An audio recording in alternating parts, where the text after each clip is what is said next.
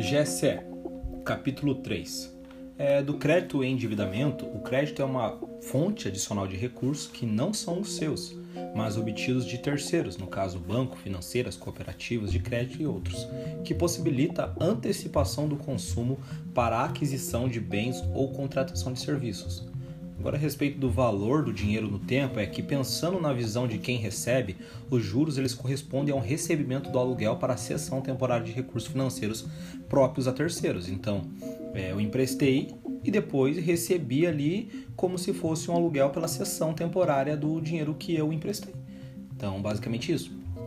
Existem diversas modalidades de crédito, entre as principais de crédito são o próprio crédito consignado, crédito pessoal, financiamento imobiliário, financiamento de veículo, crediário, cheque especial, cartão de crédito.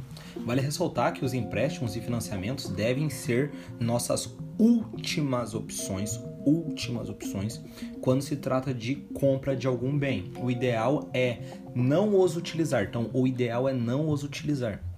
Tome cuidado com, esses, com essas palavras. Deve-se verificar a necessidade. Agora, a respeito do poder dos juros, né?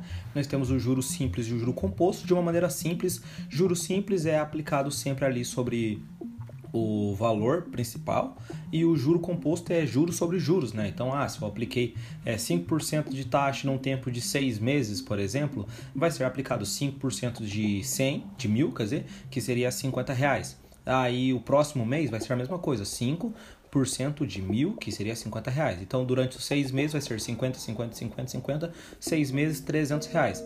Agora, na respeito dos juros compostos, como é juros sobre juros, eu aplico 5 sobre mil, vai dar lá 50 reais. Mas agora, em vez de eu aplicar 5 sobre mil de novo no segundo mês, eu vou aplicar 5 sobre 1.050, que vai dar é 52,50 centavos. Então eu vou somar os 50 com 52,50 e vou aplicar 5% sobre 1.102,50 centavos e assim vai. Então no final você acaba pagando é, mais. Lembrando, né, que normalmente nas financeiras, bancos, etc, é sempre relacionado o juro composto. Normalmente eles fazem cálculos pela tabela Prime, etc. É, tabela Price, mas tipo isso que não está no material. Então não tem necessidade. Da utilização de crédito, é importante que você saiba que o crédito pode ser vantajoso ou problemático, tanto para tomador como para o fornecedor de crédito, quando não são tomados os devidos cuidados. Então, é algo que pode ser vantajoso tanto para um quanto para outro, porque um pode é, oferecer juros demais para você pagar e você acaba é, é, não conseguindo pagar esse dinheiro, então a pessoa não recebe. Ou se você consegue pagar, você paga, mas paga muitos juros. Então pode ser tanto para um quanto para outro da utilização. É, a consequência do endividamento agora excessivo é que o endividamento excessivo pode trazer sérias consequências financeiras e até mesmo morais. Exemplo, perda do patrimônio, comprometimento de renda com o pagamento de juros e multas punitivas, redução do consumo futuro, estresse. Então, eventualmente, se a dívida virar inadimplência, o indivíduo pode passar até ter o nome ali, né, no Serasa, no Serviço Central de Proteção de Crédito, tendo essa restrição ao crédito. Além disso, o estresse do endividamento naturalmente gera problemas de produtividade e comprometimento no trabalho, o que pode vir a gerar um problema ainda maior. Então, temos o passo de como sair das dívidas, né? Que é possível, porém é algo que não é tão agradável de se fazer, pois necessita de algumas atitudes. A primeira é tomar a consciência da situação. Você tem que, pô, pera lá, eu tô realmente endividado. Então, nesse momento, não nos conformamos com a situação incômoda das dívidas e sentimos a clara necessidade de buscar uma saída. Então, o que eu vou fazer agora, já que eu tomei a consciência? Eu vou mapear minhas dívidas. Então, vou conhecer o real tamanho do problema e conhecer as dívidas exatamente mapear detalhadamente as informações importantes. Então, qual é o valor que eu tenho de dívida? Beleza. Qual é o prazo que eu tenho para pagamento? Tranquilo. Qual é a taxa? Ah, então fechou. Então, eu tenho um mapeamento ali da minha dívida. Agora eu vou para um passo de trocar as dívidas caras por dívidas baratas. Buscar ali, né, um entendimento de, ah, pô, eu tenho que pagar um cartão de crédito, tenho que pagar isso, tenho que pagar aquilo. Aí eu consigo pagar isso aqui primeiro, consigo fazer isso, consigo substituir. Você dá um jeito ali, né? Da, do compartilhamento das dificuldades com pessoas que já passaram por situações semelhantes, é o próximo passo, que é um passo importante para a saída do endividamento. Conversar ali né, com uma pessoa que já passou por uma situação e que possa talvez te dar algum conselho. É, o quinto é não fazer novas dívidas. Então, se você já está naquele momento de saída, não é um momento ideal para você pegar e fazer uma outra coisa. Mas está devendo lá para o banco e no final você vai lá e compra um tênis. Não faz sentido nenhum. Pague primeiro a sua dívida, depois vai lá e comprar as coisas que você quer, né? Que você tem desejo, no caso.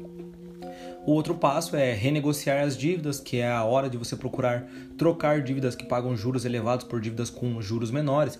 Um exemplo disso é você que fez um financiamento lá e pegou uma taxa absurdamente alta, aí depois, pô, virou um funcionário público, teve a possibilidade de conseguir um consignado, vai lá, pega o consignado, quita o financiamento e continua pagando consignado. É um exemplo, por exemplo.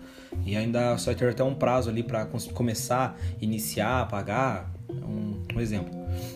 Então, o outro passo é reduzir os gastos, que é a ação mais imprescindível para sair do endividamento, é o corte de gastos, porque a gente tem que ter noção dos gastos que são necessários, dos supérfluos e dos desperdiciosos, que os necessários é a alimentação, é a água, é a luz. Então, você tem que otimizar, procurar alternativas. Os supérfluos é o tênis, é a comida do iFood, né, no caso. Você tem que reduzir esses gastos supérfluos ou eliminar totalmente. E os desperdiciosos, né, que é a multa, você esqueceu a luz ali de pagar a luz e pagou uma multa por conta disso. Esses gastos desperdiciosos tem que eliminar eles por completo. Então, da redução dos gastos, dos gastos necessários, você tem que procurar alternativa. Se eu sou obrigado a pagar água e luz todos os meses, então vou tentar reduzir, vou tentar não utilizar de maneira exagerada. Os supérfluos, pô, ou eu vou reduzir ou eu vou eliminar por completo. Pô, não vou comprar meu tênis novo por seis meses, por um ano, até eu me organizar. Já os desperdiciosos, esse você tem que evitar por completo, você tem que eliminar da tua vida. Não vai esquecer de pagar uma, uma luz ali para pagar juros. Não vai esquecer, não vai se dar ao luxo de tentar tomar uma multa. Não, ande certinho ali com o teu veículo, algo assim. Então essas são as, as questões de redução de gastos. Então basicamente do, de como sair das dívidas tem que tomar consciência, mapear as dívidas, trocar as dívidas caras por dívidas baratas, compartilhar as dificuldades com pessoas que já passaram por situações semelhantes, não fazer novas dívidas, renegociar as suas dívidas e reduzir os gastos. E tem a questão, né, de também ter a possibilidade de gerar renda extra, que é você procurar identificar áreas e serviços que tenham habilidades para você gerar uma renda extra e complementar o seu orçamento. E também tem a possibilidade de você buscar ajuda, né, que preferencialmente não tenha um custo, é, que é basicamente você ir ali é, ir em órgãos de questão de defesa do consumidor, pegar e procurar uma consultoria. Basicamente é isso.